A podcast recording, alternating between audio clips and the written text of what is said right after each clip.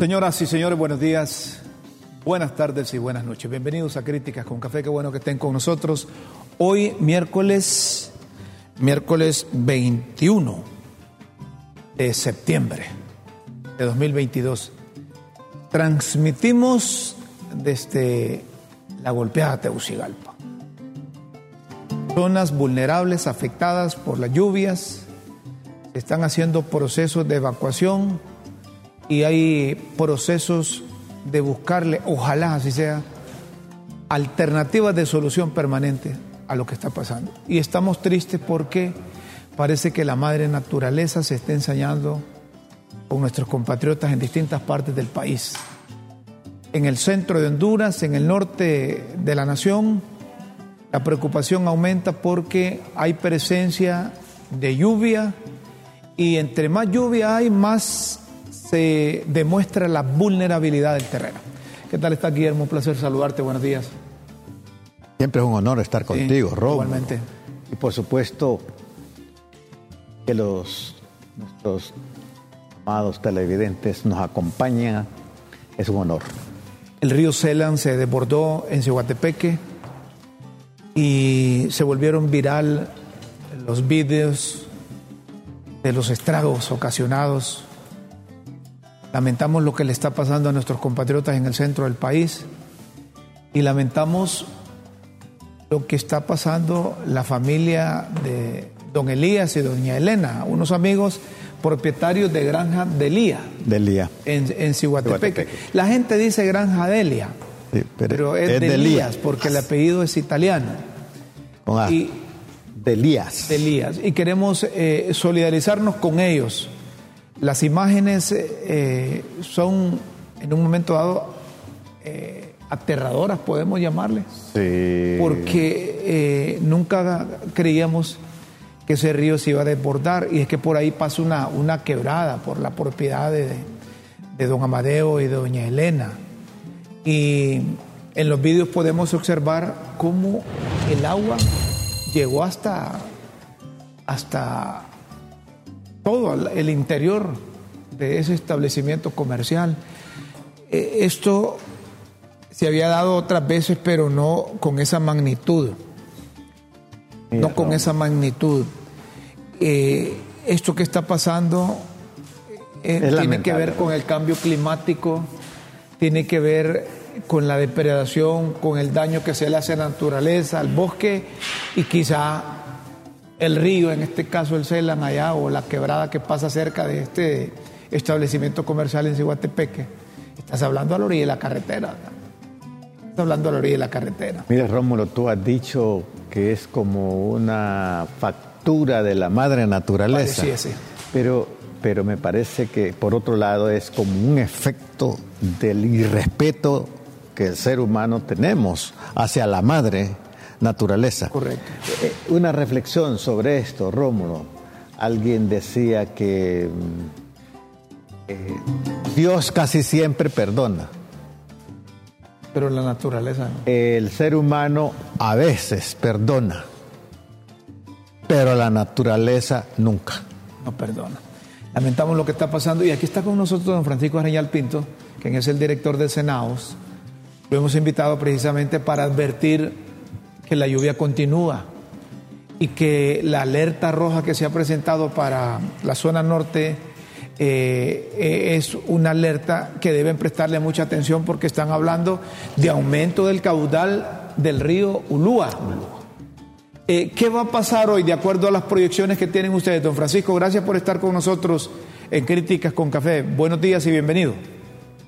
Muy buenos días, señor Ron. Buenos días.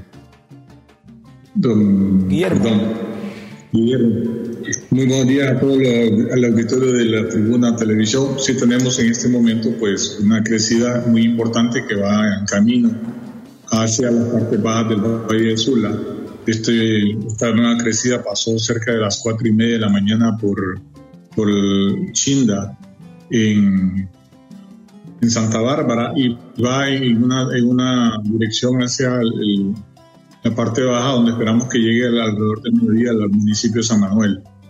Dado que el río todavía está alto, se espera que el nivel pueda va a ser más alto que lo que tenía ayer y que podamos estar experimentando mayor cantidad de incidencias ya con reportes de, de algunas posibles infiltraciones en las partes bajas de los municipios que están bajo alerta roja que sigue vigente prácticamente esta mañana, licenciado Matamoros. ¿A qué hora va a tener, eh, va a llegar esta crecida Aproximadamente. de Santa Bárbara a la zona de la parte baja, baja de ahí del, del sector de Sula? Bueno, este, ya por Pimienta está, ya creciendo el nivel del río. Eh, para la parte de San Manuel esperamos que lo haga alrededor del mediodía y en la parte del Progreso alrededor de las 4 de la tarde.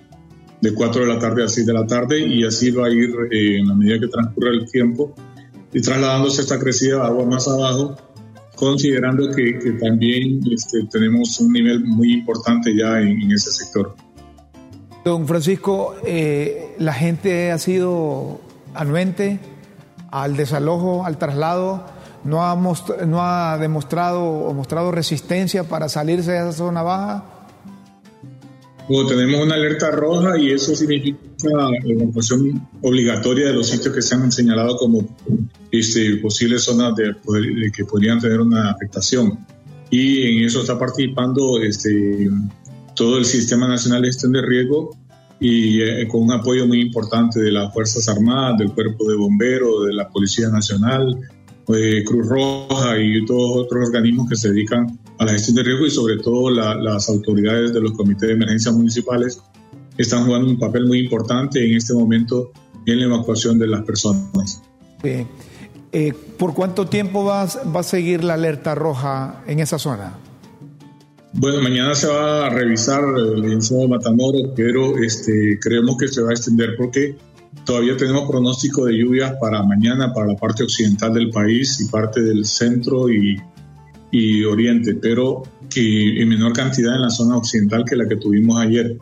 Pero para hoy sí las cantidades son bastante importantes, por lo tanto el río podría manifestar otra nueva crecida en la madrugada de mañana y eso representaría una amenaza que tarda pues 36 horas más en llegar hasta la parte baja del, del Valle de Sula y hasta la desembocadura hasta 48 horas, por lo que la alerta creemos que se va a mantener por más periodos. Puede cesar la lluvia en el norte, pero si sigue lloviendo en el occidente, la alerta siempre se mantiene tomando en cuenta que los afluentes de Lulúa precisamente vienen de esa zona. Pero sí, precisamente eso es lo que pasa, que los, los afluentes de Lulúa que, que más están provocando daño son el río Jicatuyo y, el río Grande de Otoro están presentando bastante crecida y también lo mismo el río Higuito.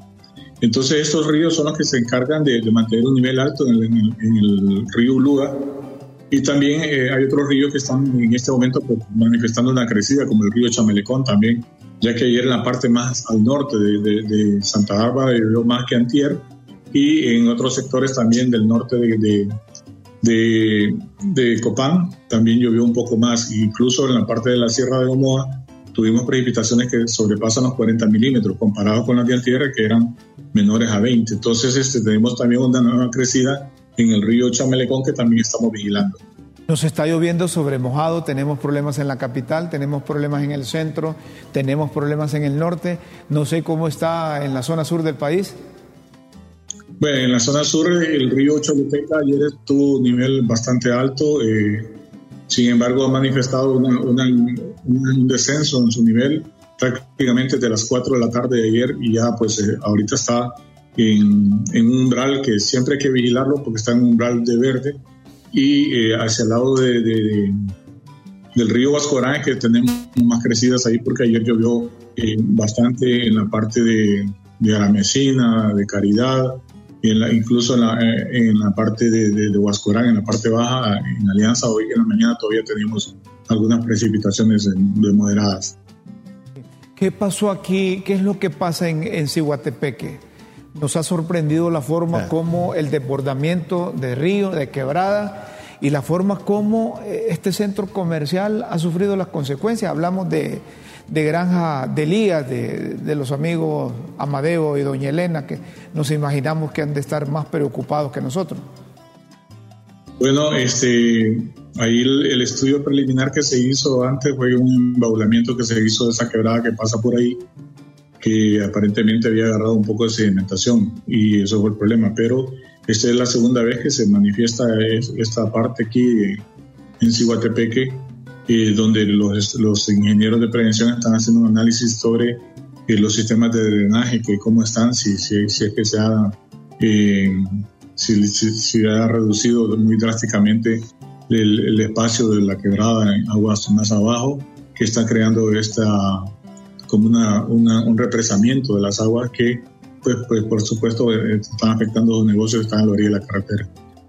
Y finalmente, ¿qué le recomienda a los capitalinos, a la gente que vive en esa zona de la Guillén, del reparto, de esas zonas que se han vuelto más vulnerables y que las autoridades han dicho ya no se puede seguir habitando ahí, están pensando en reubicarlas, pero hay gente realmente todavía que no quiere salir?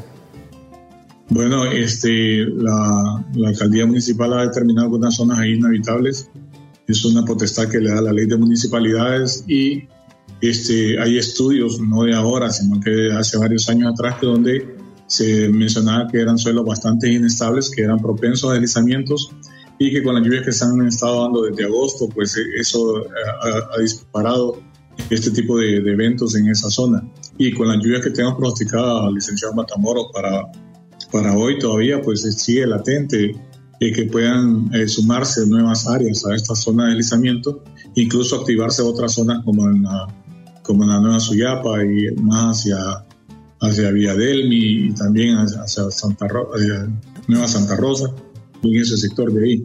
Y se están vigilando también otra, otros sitios como los Laureles y también como eh, hacia el lado del Zapote.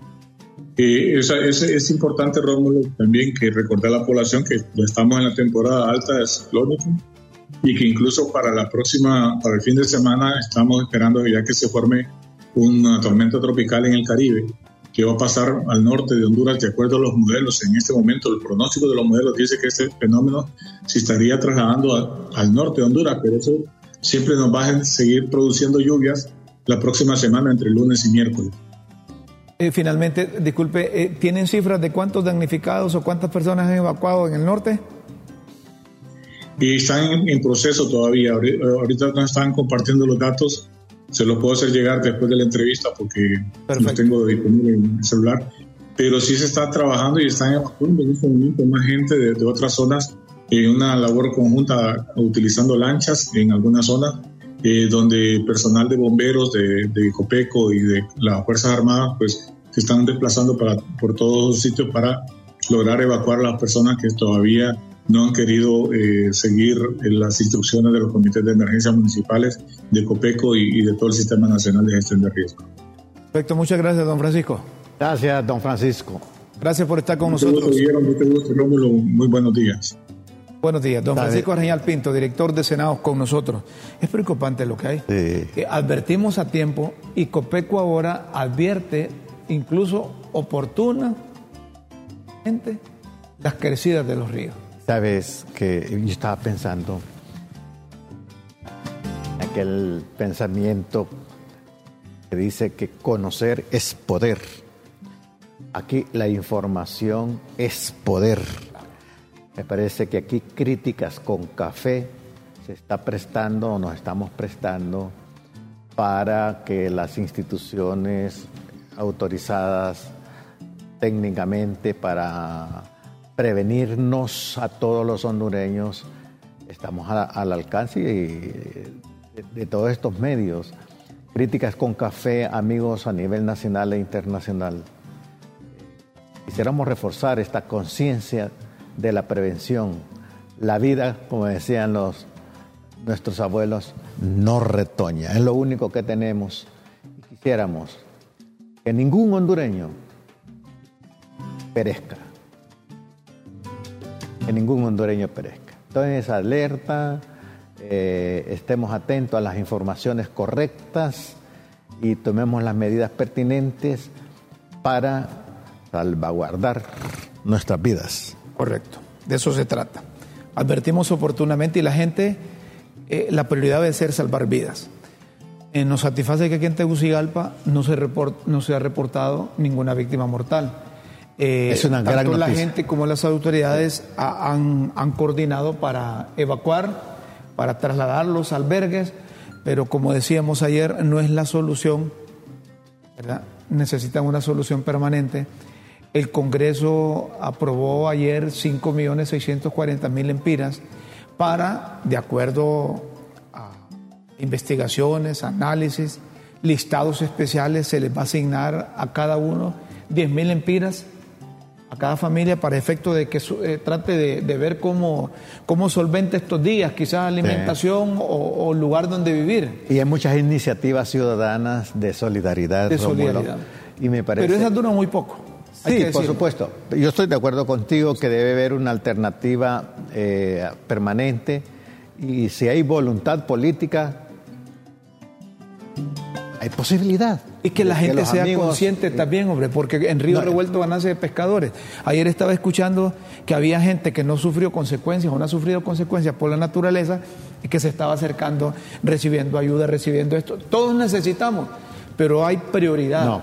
Y la prioridad es esta gente que ha sufrido las consecuencias, que ha perdido su casa, que está en riesgo y que prefirió salvar su vida, pero que está esperando que se, le solucione permanentemente.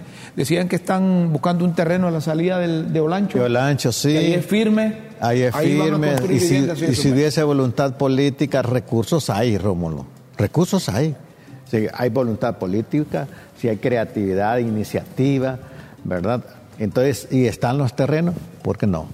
Luego se está hablando de que hay una cantidad de casas en Ciudad Matea, Mateo que con una intervención científica se pueden hacer uso de ellas. Perfecto. Vamos a otro tema, señoras y señores. ¿Escuchaste el, discurso de la presidenta en, la ONU? Sí, sí. ¿Escuchaste? Sí, lo escuché. Eh, perfecto. Eh, ¿cómo, ¿Cómo te pareció? Consecuente o, fue hacer algo que ya sabíamos nosotros aquí o algo que no está de acuerdo con la generalidad del pueblo hondureño? Sí, en algunas cosas, en algunos aspectos consecuente y en consecuente en otros aspectos como deseos de que algo suceda. O que o también que, que todavía está en campaña. Eh, que no lo hizo como presidenta de la República.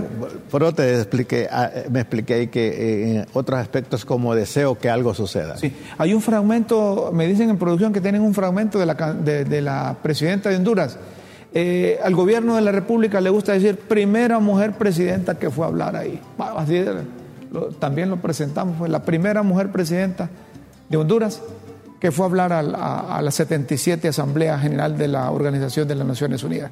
Escuchamos este fragmento de la presidenta Xiomara Castro Sarmiento. Multiplicar su deuda pública por seis veces y alcanzar la tasa del 74% de pobreza, la tasa más alta en la historia de Honduras. Cinco, de cada diez de mis compatriotas viven en pobreza extrema. Pero tengo claro que ninguna de estas cifras impresionan a nadie en el mundo que hoy vive bajo la dictadura monetaria.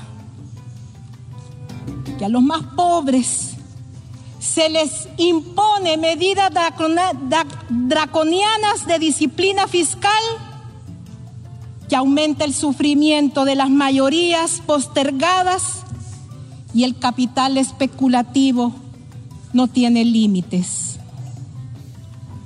Es evidente que hoy, para que nuestro país debemos rechazar esa presunta austeridad que premia a los que concentran la riqueza en pocas manos y aumenta la desigualdad de forma exponencial.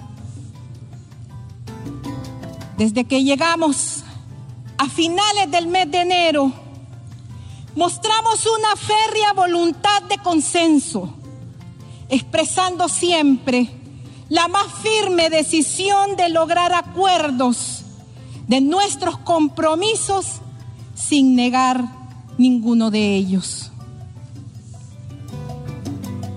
Pero la tarea de socavar la voluntad del pueblo nos llega desde todas las direcciones, mientras se fomentan conspiraciones entre los mismos sectores que saquearon el país y sus aliados golpistas, envalentonados por la descarada actitud antidemocrática, algunas veces disfrazada de diplomacia.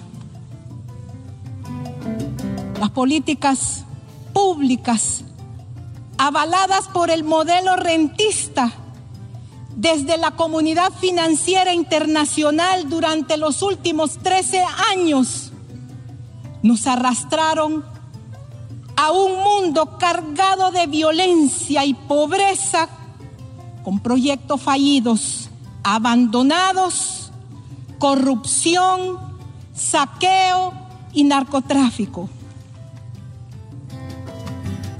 Ninguno de los testigos internacionales de los fraudes electorales del 2013 y 2017 ignoraban a lo que estaban condenando a nuestro pueblo. Y sin embargo, se mostraron complacientes con la peor plaga que ha azotado a nuestro país.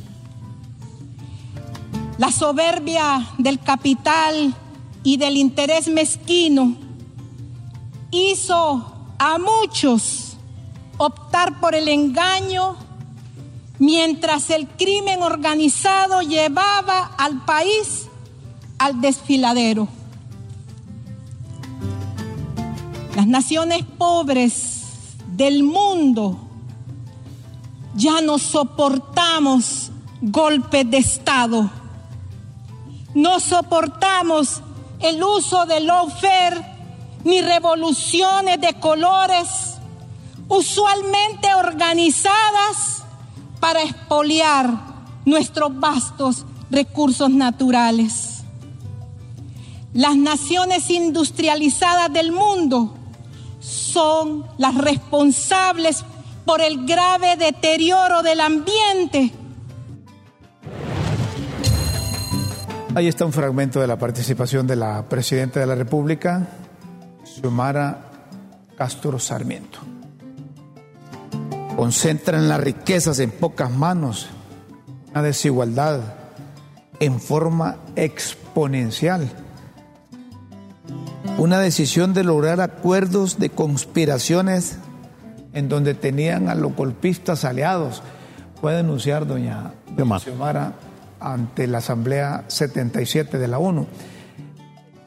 Yo no sé si esto es un mensaje para la comunidad internacional para los países del socialismo del siglo XXI, para la ONU, o es un mensaje que nos repite doña Xiomara a los hondureños. ¿Cómo lo interpretan los expertos en derecho internacional? ¿Qué va a pasar o cuáles serán las consecuencias, si es que las hay, de un mensaje de esta naturaleza en, en la ONU? ¿O es uno más? De tantos presidentes que se les da la oportunidad de que den a conocer al mundo el país con sus virtudes, con sus aciertos, con sus pros, quizás con sus contras, pero que eh, eh, algunos presidentes no lo aprovechan, sino que para identificarse con otros. Porque recuerdo que en, ese, eh, en la participación de doña Xiomara pidió también que, que se desbloqueara a Venezuela Cuba. Y a Cuba también. No sé qué, cómo interpreta don Graco Pérez, que es un experto de Derecho Internacional. Además es un, ha sido participante en Críticas con Café, a quien lo hemos invitado, ya más tranquilo, más después de, tantas horas, después de este mensaje de doña Xiomara. Eh, cuál es la connotación que debemos darle los hondureños, la, la interpretación viniendo de un analista, de un conocedor de la política internacional. Don Graco, gracias por estar con nosotros de nuevo. Buenos días. Buenos días, Rómulo. Buenos días, Guillermo. Un placer estar nuevamente aquí en su gustado programa. Sí, así como usted lo dice, ya escucharlo nuevamente, el discurso después de haber descansado durante la noche, el día de ayer lo estuvimos eh, escuchando reiteradamente y leyendo. Y sigo teniendo la percepción que parecía un discurso, eh, como usted lo señala, más orientado a lo interno de nuestro país, no hacia una comunidad internacional a la que más bien se le acusó, se le criticó, se le recriminó de un hecho que aconteció hace ya pues eh, casi 13 años atrás. Y eh, creo que se desaprovechó esa oportunidad brillante de eh, presentar que, cuál es el enfoque nuevo del país, hacia dónde nos quiere llevar el gobierno y tratar de presentar la imagen de un país eh, atractivo especialmente para la inversión, con problemas por supuesto, especialmente el tema de, de corrupción, en el cual creo que se podía manejar con el tema de la llegada de la CICI, era el foro por excelencia donde se podría tocar este tema, porque obviamente Naciones Unidas es la que estaría respaldando esta comisión contra la impunidad en Honduras. Y eh, hablar un poco también del tema migratorio, eh, buscar cooperación, inversión. Creo que ese debió haber sido más el enfoque que hacerlo un tanto político y eh, identificarse con algunos países que pues están seriamente cuestionados por la comunidad internacional por el tema antidemocrático. Ahora, don Graco, pero es un mensaje claro para la sociedad hondureña hacia dónde va, hacia qué camino es el que está o piensa tomar el gobierno de la República. Tenemos que pensar en función que, eh, que las expresiones de, doña Xiomara son expresiones del grupo de gobierno que la rodea a ella o es una auténtica representación de la generalidad del pueblo hondureño que dice, mire, no queremos más intromisiones de ustedes, ni queremos que ustedes nos digan con quién vamos a tener relaciones nosotros. Nos está diciendo a los hondureños que, que puede haber un giro de sistema de gobierno. Sí, eh, bueno, en primer lugar, creo que sí se mencionó de alguna forma el tema de la refundación, se mencionaron cuatro pilares que realmente creo que eran desconocidos, se habló de una economía alternativa que no sabemos en qué consiste todavía. Eh, creíamos que la refundación era simplemente cambio de constitución, ¿verdad? Pero eh, parece que hay, hay unos pilares en educación, eh, y en relaciones de hermandad con otros pueblos, además del tema económico, habría que profundizar de qué se trata eso. Y por otro lado, sí, yo creo que eh, hablo en nombre más de un sector de la sociedad, en nombre de un partido político, de una ideología, más que de, de todos los hondureños, porque siento que al final no todos nos identificamos con el discurso que se pronunció en Naciones Unidas. Es, es decir, que, a ver si, si, puedo interpretar, la presidenta, el gobierno de la República desaprovechó ese escenario internacional para dar a conocer el país y se enfocaron más en el partido de gobierno, ¿así?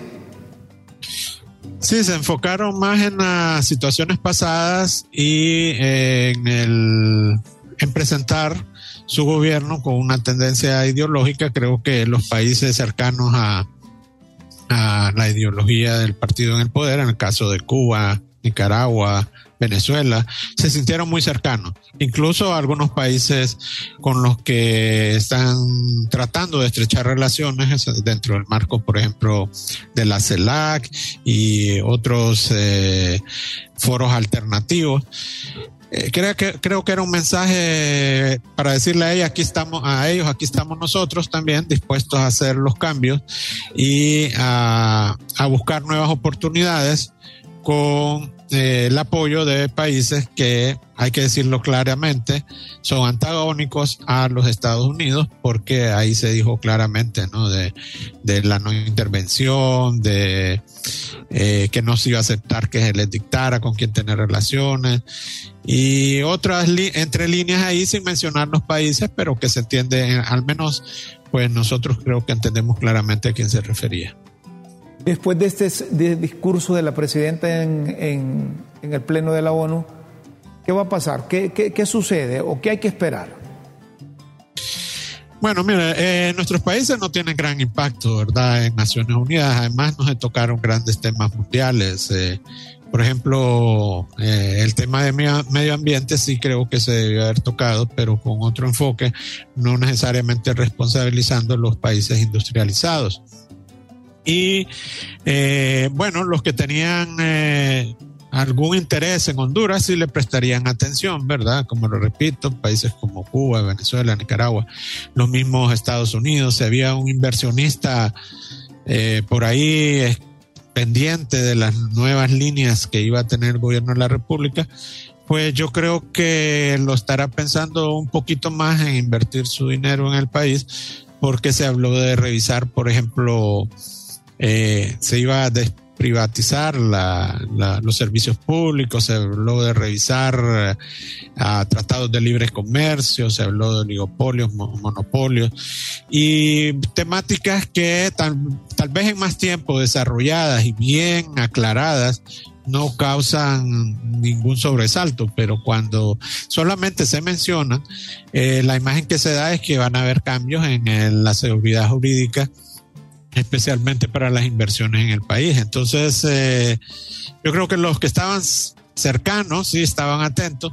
Y lo dudo que un inversionista, por ejemplo, en Japón le interesara qué es lo que está diciendo la presidenta de Honduras, pero por supuesto sí, en nuestros más cercanos eh, países e inversionistas, como el caso de, del mismo Estados Unidos, inclusive países de la Unión Europea. Si usted fuese un inversionista y escucha ese discurso, usted tenía programado invertir en Honduras y escuche el discurso de doña Xiomara, ¿sigue con la intención de invertir en el país? Yo la verdad no, yo buscaría un país donde no se me mencionara que van a hacer revisiones de, tratados de libre comercio, por ejemplo, ¿verdad? Se mencionó la sede y hay que recordar, o sea, estamos en contra de las sedes, pero eh, los países protegen a sus inversionistas y si hay un marco legal, hay que, como ellos usan la palabra, desmontarlo, pero de la forma legal, no simplemente emitiendo un decreto en el Congreso Nacional. Entonces yo creo que hay que ser muy cuidadoso con eso para no ahuyentar la inversión, que al final es la que genera trabajo en nuestro país, que es lo que más necesitamos para evitar las migraciones. Fíjense, por ejemplo, el tema migratorio se refirió a que era consecuencia de la dictadura, la migración de hoy yo creo que ya después de este periodo de tiempo en la que ha estado en el poder la señora Xiomara Castro, ya tiene que tomar acciones para hacerle frente a ese tema y no seguirlo eh, achacando a gobiernos pasados. Bueno, don Graco, le agradecemos mucho que haya aceptado esta invitación y escuchar su punto de vista con relación a la participación de la presidenta en las Naciones Unidas. Un placer, buen día. Bueno, buenos días don Graco Pérez, un experto. Hay su pro y su contra, es decir, si tú le preguntas, Guillermo, a los funcionarios, los funcionarios, todos los funcionarios y los empleados públicos, fue una maravilla el discurso.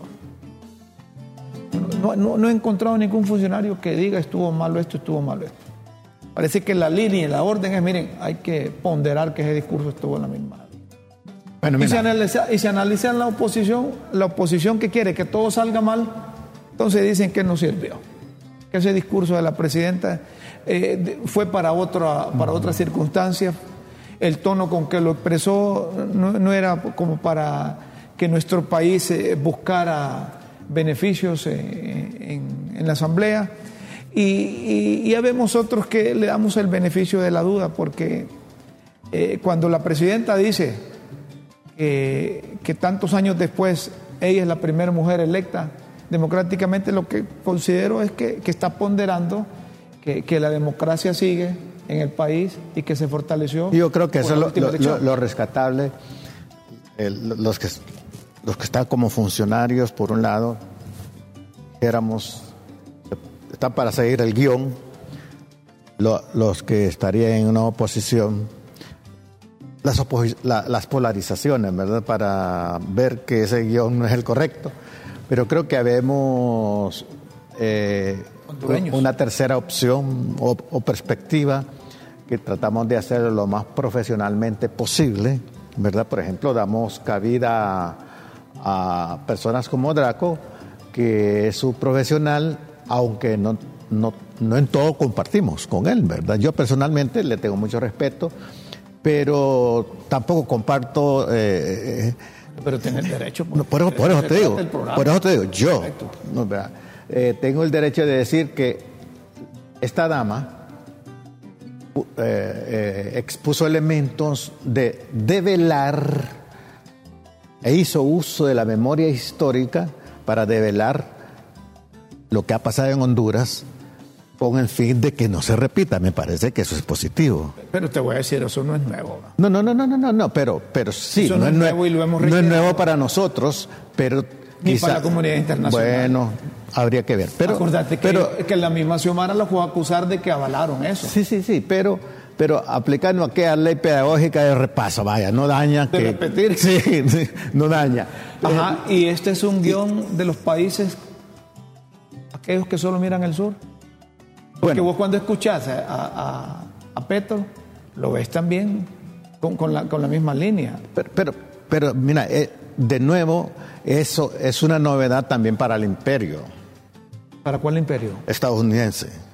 De que ya en América Latina se ven otras opciones y que no solo hay que ver para Estados Unidos. Yo creo que el desafío aquí, Rómulo, es ser más abierto y ver otras posibilidades, entre ellas Estados Unidos, Inglaterra, Rusia, China. Yo creo que estamos, el capital no tiene frontera, la, cuestión económica no tiene frontera. Y, entonces me parece que en ese sentido, Dios Semana está diciendo, hey, Dejen de estarnos cuidando con vara corta que nos podemos ir para el otro lado. pero por otro lado. Pero ojo, te voy a decir algo, ese es el pensamiento del gobierno.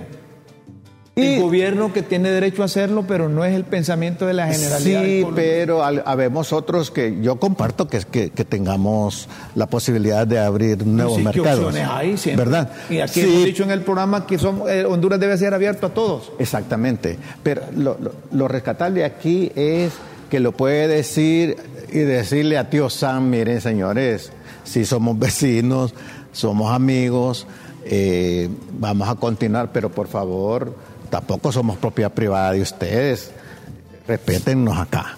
es ¿Verdad? Ah, para tener libertad y tener, buscar opciones. Me parece que por ahí eh, es lo positivo, una de las cosas positivas que yo rescato de, de, de este discurso y otra cosa que rescato, que lee muy bien doña Xiomara. Y, ¿Cómo decís que lee muy bien? Muy bien el discurso. Lo leyó muy bien. Como un, ¿Y quién se lo hizo? vocalización. No, no sé. Una pausa aquí en Críticas con Café, luego seguimos, no nos cambie, estamos en LTV. Ya volvemos.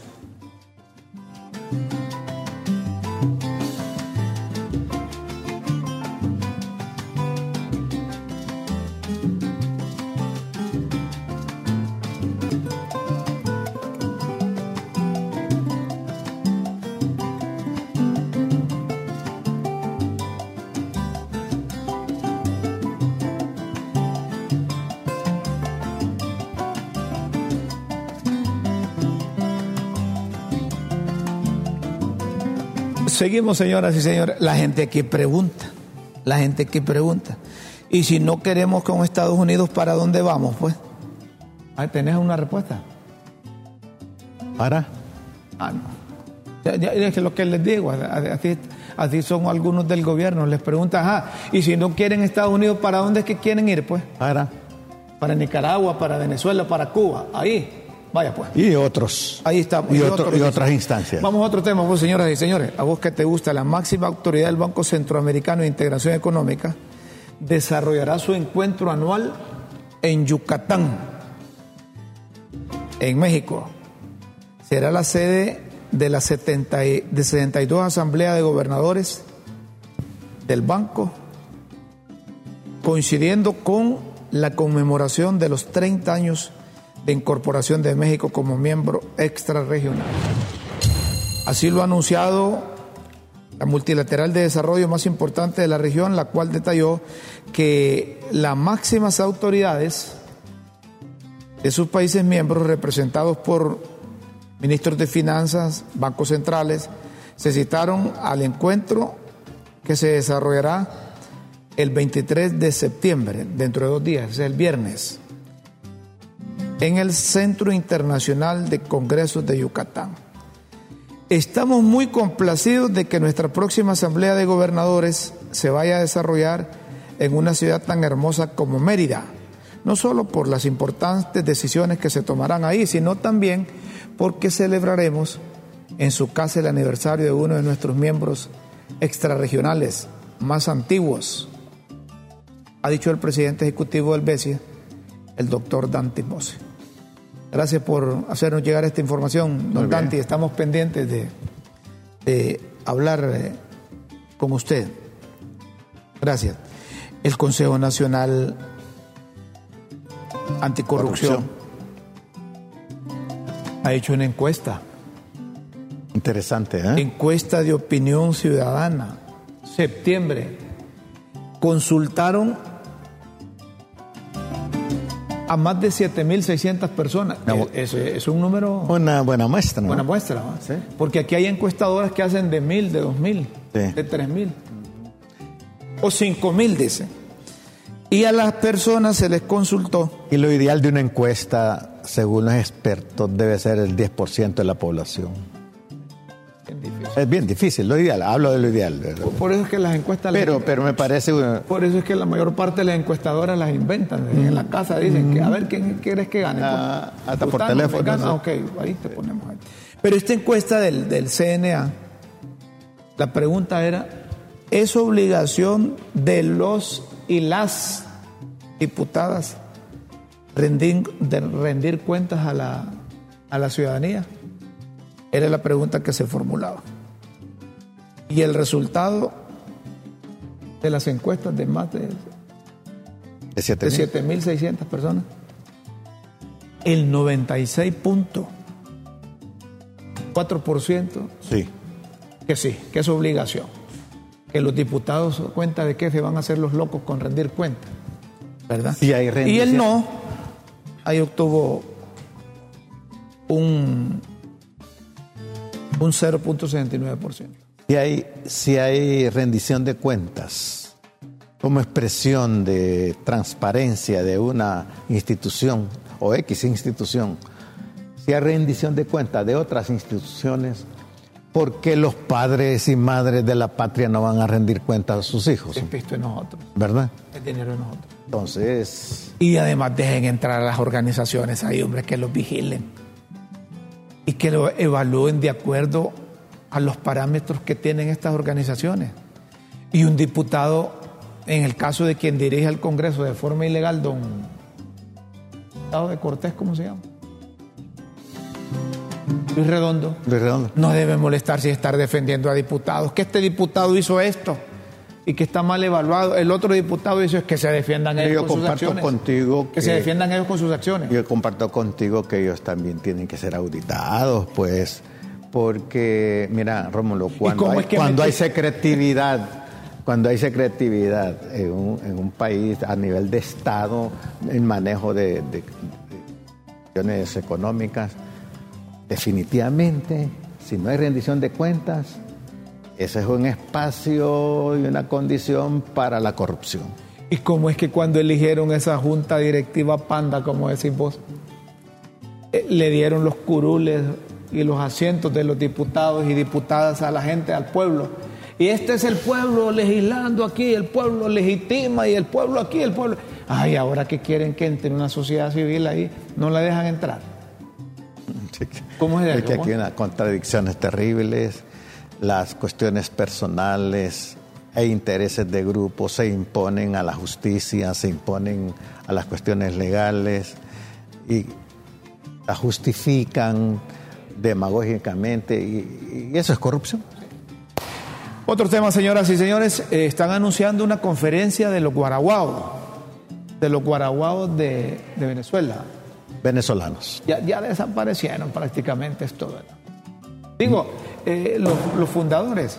Eh, mira, aquí están. No, no, ahí están los Eh, ellos son, fue- son muy, fueron muy famosos porque ahí tenía música de ellos. y les dan educación. Ah, sí. Que no muerdan los diarios.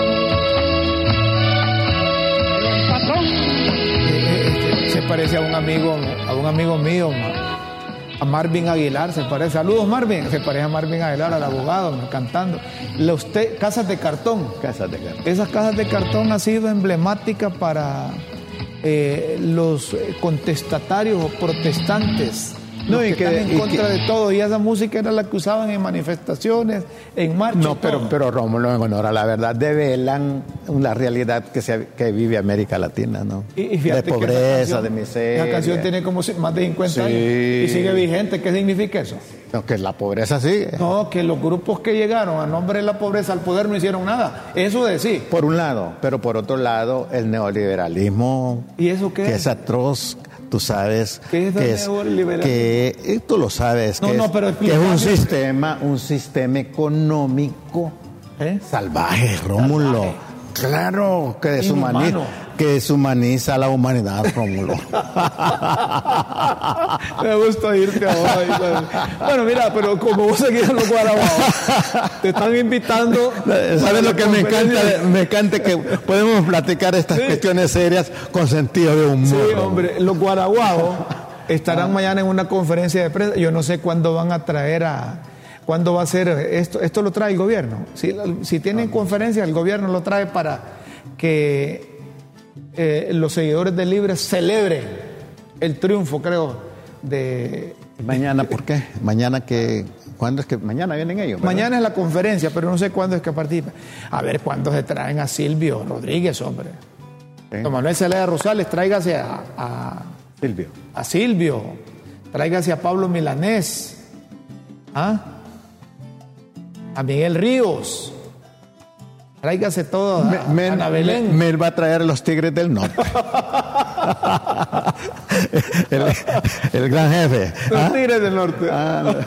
pero qué bueno. No, no, no, y este es un chilo está diciendo que traen a Back Bunny, por favor, por favor. Eh, co- co- como decía el finado Trino, sean serios. El jefe de jefes. Una pausa aquí en Críticas con Café, luego seguimos. No nos cambie.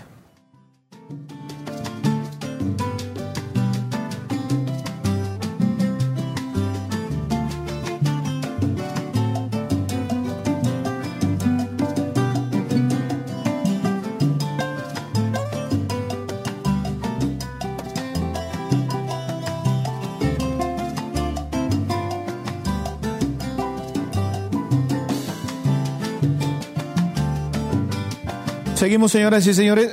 También dicen que, que se reunieron los funcionarios, esta comitiva que anduvo en la ONU, con los de la cuenta del milenio. A nosotros nos gustaría que volviera la cuenta del milenio. Recuerde que la cuenta, cuenta del milenio tiene un montón de, De proyectos. de, de variables que las evalúan, que son como 22, pero que en el gobierno de Juan Orlando Hernández no pudieron aprobar eso de, Sí, la, sí. de la corrupción. Entonces por eso lo, lo reventaban siempre. Y sabes que. Si vuelve la cuenta del milenio, eh, ahí sí hay que darle mérito al gobierno de Doña Xiomara.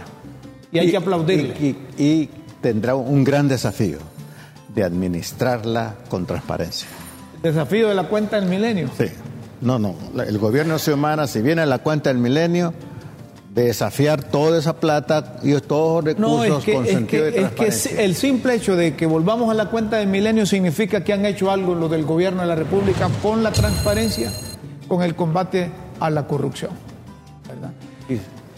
Eh, El gobierno publica que sostuvo un trascendental encuentro con la cuenta del milenio.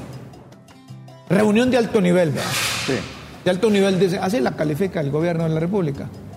Eh, estuvieron ahí en esa reunión Héctor Zelaya, Marcio Sierra de la Comisión Nacional de Bancos y Seguros, el canciller Enrique Reina. Y se supone que la idea es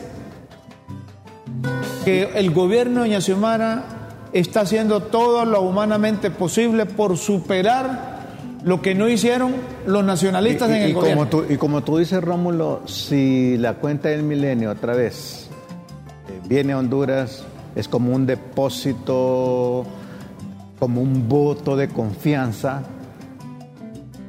ganado por el, eh, el gobierno que preside Doña Xiomara. Porque como decía cierto amigo, mire Guillermo, ganar la confianza es de años, perderla es de un minuto.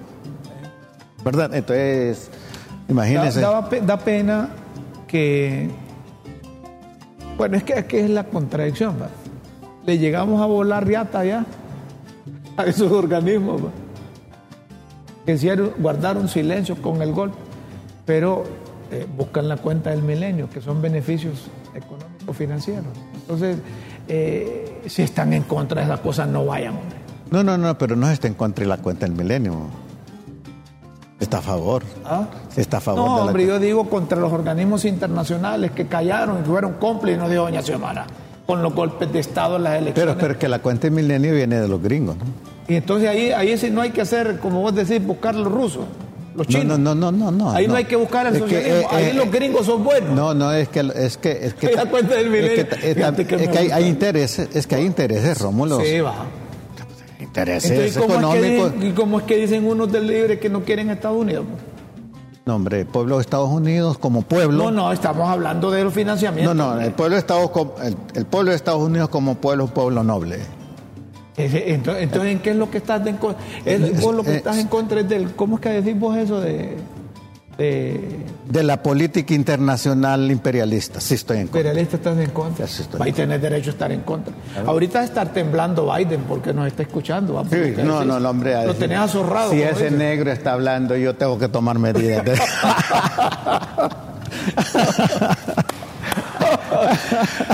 Bueno, el alcalde canceló la celebración del aniversario de la capital por la situación que viven en condición de damnificados varios capitalinos. Está bien esa decisión. Muy bien, y yo Está bien esa decisión. Pero será mejor la Y lo- decisión y que lo animamos, lo para animamos. construirle vivienda. Me decía una señora que vive en el, en, en el reparto, me decía, mire, lo que queremos es que nos permitan con recursos económicos para alquilar nosotros y que después nos construyan viviendas y no las regalen, sino que nos digan con módicas cantidades mensuales Sí. que paguemos nuestra propia vivienda. Eh, yo creo que es un desafío, bueno, esa es una expresión de dignidad de esta de la- dama, de la, de la dama. ¿verdad? Pero también es un desafío para el actual gobierno de facilitar esos procesos. Rómulo y Guillermo, hay un, hay un edificio que están construyendo ahí por prados universitarios. No podrán ubicar a los damnificados ahí que el gobierno compre ese edificio. Cueste lo que cueste, valga lo que valga. Y no es dinero que se pueden robar pues los políticos. A papo. Señoras y señores, aquí Ana Laura que anda con fricciones nuevas, Sí. ¿verdad? Y que está haciendo de tripas corazones porque no tiene conexión. Gracias, Ana, gracias a, a Ana Dice Laura. con fricciones nuevas que el Gracias, tiempo de Ana crítica. Laura. Qué maravilla. café finalizado. De compañera tenemos. Tenemos aquí. que terminar el programa, pero les extendemos la invitación todo el equipo, Rómulo, para que mañana que tras bambalinas está Correcto. con nosotros. Abigail, Sí. el otro, la otra, Sí. ¿cómo es que llama la otra? ¿Ah? Yulisa, Abigail. Yulisa, pero no es la viceministra, ¿va? No, no, no es nada viceministra. Bueno, amigos, donde estén, siempre lo mejor para ustedes y a ti, Rómulo, y a nuestros televidentes, plenitud de vida. Plenitud, plenitud. Con Dios siempre en vuestras mentes y en nuestros corazones, los invitamos para que mañana a las 9 de la mañana sintonicen LTV. Críticas con café en cualquier parte de Honduras y el mundo. www.ltv.hn. Tómense un cafecito, tómense un cafecito. Buenos días, buenas tardes, buenas noches. Thank you.